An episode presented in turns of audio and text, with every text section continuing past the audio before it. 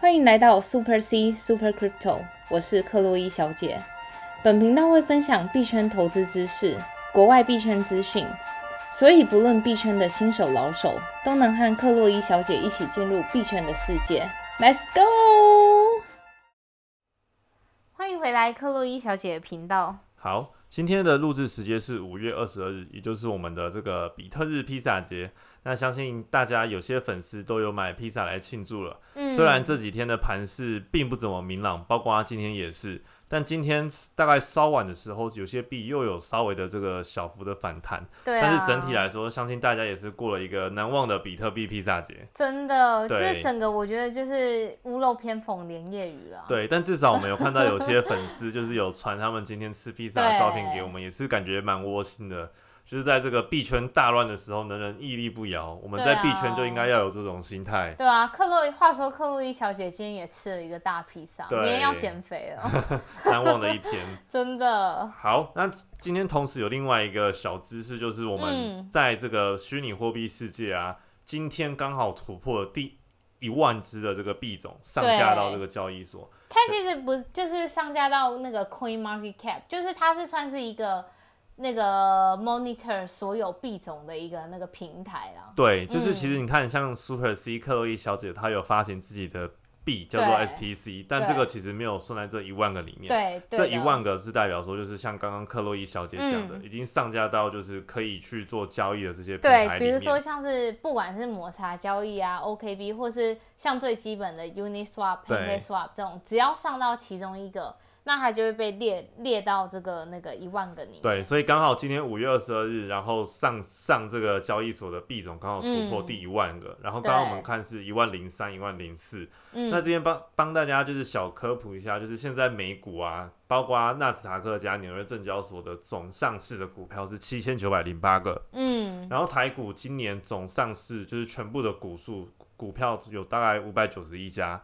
所以其实整个币圈市场啊，你看有那么多的币，所以你要每个买或者是每个去深入研究，真的会眼花缭乱。所以大家还是老话一句，就是像克洛伊小姐说的，要了解自己买的币的应用、未来发展性，还有一些状况等等。的。对，嗯，好，那我们就先回来一如往常的一些粉丝留言的。部分，还有粉丝的问题。好，首先第一个粉丝叫做 Tino 零一一零，嗯，然后他留言。回复说：“克洛伊小姐声音好听，知识新手 很适用。因为 DeFi 的项目很多，看得眼花缭乱。是否有机会介绍一些克洛伊小姐看过不错的这个 APY 的词？APY 的意思就是那个年化报酬年化报酬，像我们一般做 DeFi，有的年化报酬率一两百趴、四百趴的都有，对，五千都有。然后这个 Tino 还说到说，如果持有 BTC、ETH、BNB 的话，有没有建议放长期的一些方法？”谢谢币圈女神，希望牛市快回来。好，感谢 Tino 的问题。那这边就针对 Tino 的问题做一些回答。像这些那个不错的 APY 词，其实你可以看，就是像你是要在哪一条链上，比如说 Ethereum 的话，它就是最常见的，比如说有 Uniswap 的词、SushiSwap 的词，或是 DeFi 借贷的 AAVE 啊，或是 Curve 都有。然后在这上面的话，就是看你要怎么选择。像我一般来说，我并不会只看说 APY 最高我就去选它。我一般会选就是币种浮动比较不大的，因为像 Farming 的话，你必须提供一对，就是有两个资产。然后这时候两个资产如果他们都是属于那种浮动比较大的话，那就很有可能会导致就是无偿损失。对，就是流动性挖矿 farming 的部分，一直都是算是 DeFi 的领域当中困难度比较高一点点，就是比较进阶一点的部分啦。对对。然后像是一般就是如果你怕有那种无偿损失的风险的话，那你就可以去找那个单纯做 staking 的，比如说像 Pancake Bunny、Pancake Swap。那些或是 Sushi Swap 什么，他们都有提供，就是做 staking 的。staking 的部分就是一比一啦，哎，就是一，就是你投，你只需要一种货币投进去，比如说像 Pancake Bunny，它就是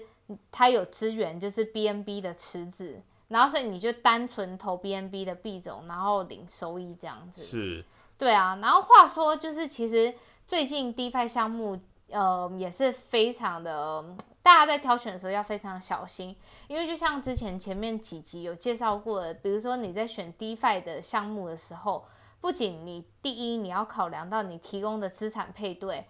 他们是不是两种是比较那种呃风险比较高的，或是那种波动比较大，那你的无偿损失的风险就会比较高。然后另一个话，你就要考量平台本身，像平台本身的话，它大它到底安不安全？那安不安全的界定方式，其实没有所谓任何 DeFi 项目是安全的，因为它就是去中心化，没有人管的地方。它不像中心化都有一个就是中央机构在管它。所以今天假设它的代码被就是遭受到恶意攻击或者遭骇客入侵的话，那整个平台上管理的资金就可能一夜就蒸发这样。然后之前我们也有说过，Mirror Finance 就是在一夜之间吸到了三千多万美金之后，然后连夜就是。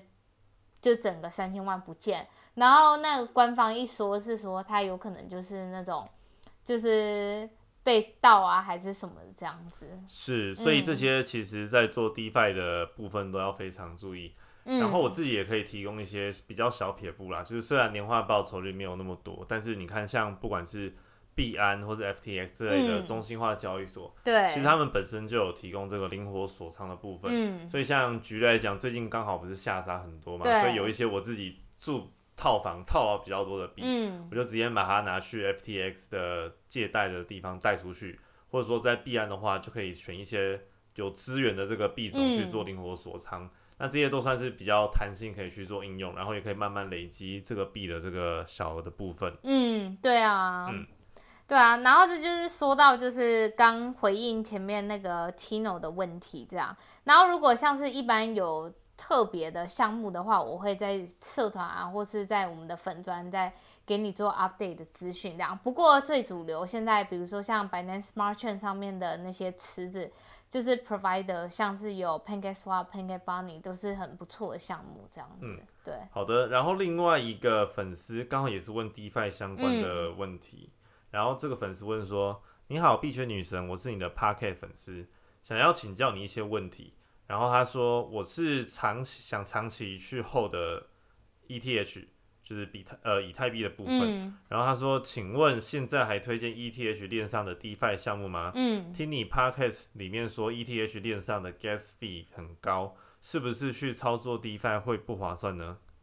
呃，一般来说，我个人就是自从 Ethereum Gas Fee，呃，比如说单笔交易可能要达好几十块美金，甚至几百块美金之后，我就不再碰 e 上的 DeFi 项目。不过，就是假设你是那种大资金的人的话。那其实 ETH 上面的项目其实对你也不会影响太大，因为 Gas Fee 可能只是占你一小部分。不过就是话说，你如果是长期 Hold ETH 的话，其实你考量到的 DeFi 项目不仅是 Ethereum 链上，其实现在 Binance Smart Chain 上面也有很多是 ETH 可以做 Staking 的，比如说像 PancakeBunny 上面，你就可以把你的不用的 ETH 做去 Staking 这样子。然后我记得我前一阵子看到好像还有就是三五趴还是十趴的。那个 A P R，不过它上面的那个利率会随时浮动，所以我上次看到的不一定是现在的那个 A P R 这样。是，嗯，好的。那如果有更多 DeFi 相关的问题的话呢，也欢迎不吝的去请教克洛伊小姐喽。嗯，那我们今天来回顾一下今天的一个币圈盘势的部分。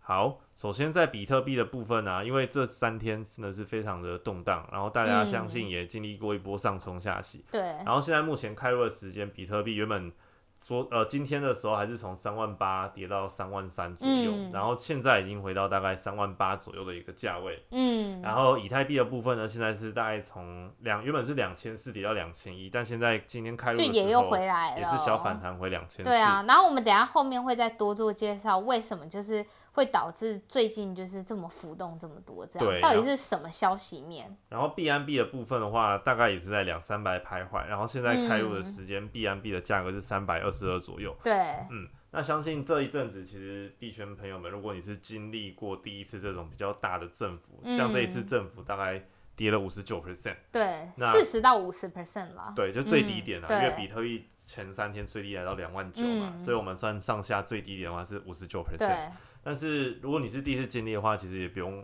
到这么的贪担心，因为以往像二零一八年那一次的时候，它的政府是八九十趴。对啊，就是两万多，然后变成三千块。对，但正常来讲，因为其实这一波虽然算是一个短熊市啊，但是也是因为过多的累积事件，加上一些大户砸盘综合造成的影响。我觉得还有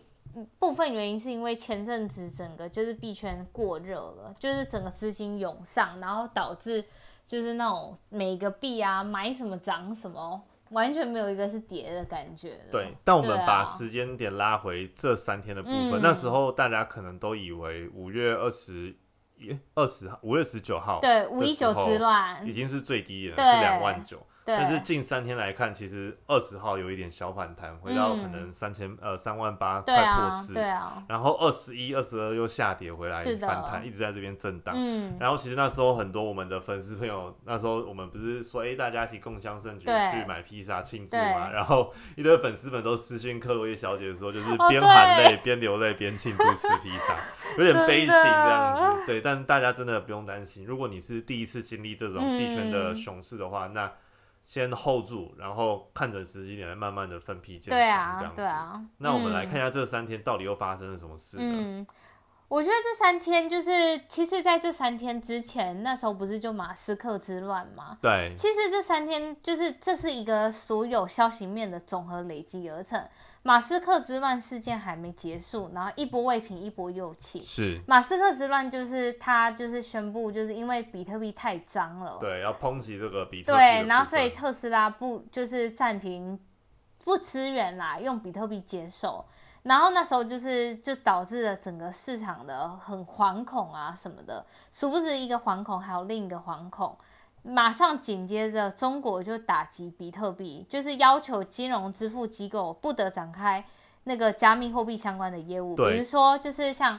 呃，你未来想要用那个比特币去买 Starbucks，在中国是完全被禁止，但其实在美国现在是都可以的。嗯，但中国那时候宣布是五月十八嘛。对啊。但话说，因为中国也不是第一次这样子去限制比特币的支付，像今天克洛伊小姐的现实动态也有哦，就是说。呃，从一三年呐，然后一七、一八、一九、二零年，每年中国都在玩一样的套路，刷存在感啦。对，然后二一年也不例外。那大家知道，二零二零、二二年，大家可能又可以期待一下。对啊，对啊。但是我们以为中国在五一八就结束了，结果五月二十一号又发布了一条消息。对，所以五月二十一号他就宣布，就是禁止金融机构提供加密货币交易相关服务，而且同时之间就是。对于加密货币的交易所寄出的警告，所以其实我有很多就是在中国大陆的朋友们，就是他们有火币的账号跟抹茶交易所的账号，现在他们完全都是不能做交易的，就是除了你开了 VPN，然后用了他们就是那时候我们在国外留学的时候，他们用别的就是我们国外的那个身份证，然后去办的账户，那时候才可以用。然后不然，要不然他们自己用他们国内办的那些账户都是行不通，全部都被禁止。对啊，虽然话说，就是许多中国网友应该都知道爬墙是必备的一个技能，所以虽然限制一定有。但是也阻碍不了他们交易的一个决心。但是这件消息出来，其实影响也是蛮大的。而且除了就是交易所之外方面的消息，还有一个是他们打击矿场，就是现在所有的就是中国人民，比如说像内蒙古不是有很多比特币的矿场对。那我就可以开始就举报说，到底哪一些。就是在哪边有比特币矿场，我立马举报，然后中央机关就会跑过去要求那些矿场下令就是关闭，这样是，对啊，然后所以我相信还蛮多朋友们会担心，因为就是目前就是主要比特币挖矿来源七十 percent 都是由中国的矿场提供嘛，那会不会因为他们被禁止之后就很像？就是现在没有人在挖，然后导致整个比特币价格会崩盘还是什么的。但我相信，就是观众朋友们其实不用太担心，因为呃，我觉得就是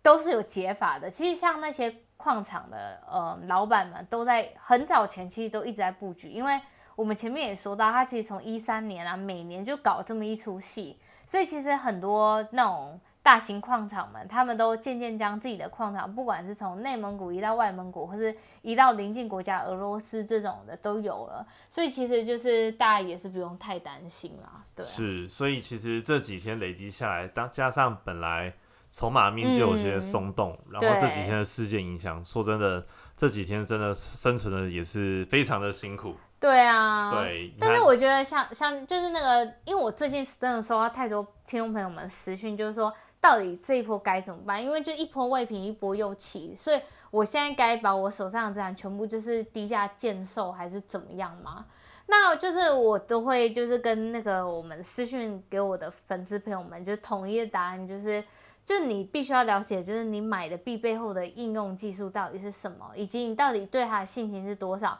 那假设你是像是那种因为前一阵子民营币的疯涨而去买民营币，那呃我又问了你说，那你请问你买那些币的，就是背后原因是什么？你有到底了解它的应用是什么吗？如果你今天都答不出来的话，当然，你今天会有这个疑问，说今天市场在下跌的时候，你就会开始恐慌情绪来，然后想要抛售。但是对于如果假设你很了解那些币种，一起而且你其实知道那些币种有更多的潜力还是什么的话，那我觉得像我个人，在我个人看来，每一次的下跌都是我分批进场的时机。然后其实我反而是别人在恐慌的时候，我完全不恐慌，我反而就是那种。觉得这是一个捡便宜的时机，那我就慢慢把我的子弹打进去，这样。不过这是个人的，就是意见，然后这是 NFA，NFA 这样。是，其实克洛伊小姐有一句话说的很好，就是每次的下跌都是。每次的下跌都是为了更高的一个上涨。对啊，对，所以当然了解自己手持的币很重要。当然，你如果有小部分资产想要去赌博、投机、玩一些可能比较筹码面比较大的币的话，当然是没有什么问题。嗯，但是你看哦，像之前我记得有一个网友，他就私讯克洛伊小姐说，他有买一个币叫什么 NXR 还是什么，忘记了。然后他说：“我不知道我这这个币是干嘛，可以帮我看一下吗？”哦，对对对。然后，然后他说：“这个币最近涨得好火，但我都不知道是干嘛的。”所以那时候其实有点也不是傻眼，就是说，当然很幸运，这位朋友还是有赚到钱。但后来我们就是查一下，那个币就是算是一个运动的一个 club 俱乐部所发行的一个代币，NFT 的那种。对，然后他就是有在一些交易所有流通，然后他说买那个币赚很多钱。对。但说真的，如果我是买这些币赚钱，其实我自己也不安心啊，因为。他真的是有点，就是你也不知道自己追涨之后，你会不会当最后一根韭菜了？就是有点偏投机性质就对了。对啊，对啊。但不管怎么样，如果大家对自己手中的币有足够了解，那接下来要做的课题就是怎么样去分批的建仓，然后适时的做好停损或者是停利。对，然后我觉得还有一个最重要的问题就是自己的心态要调整。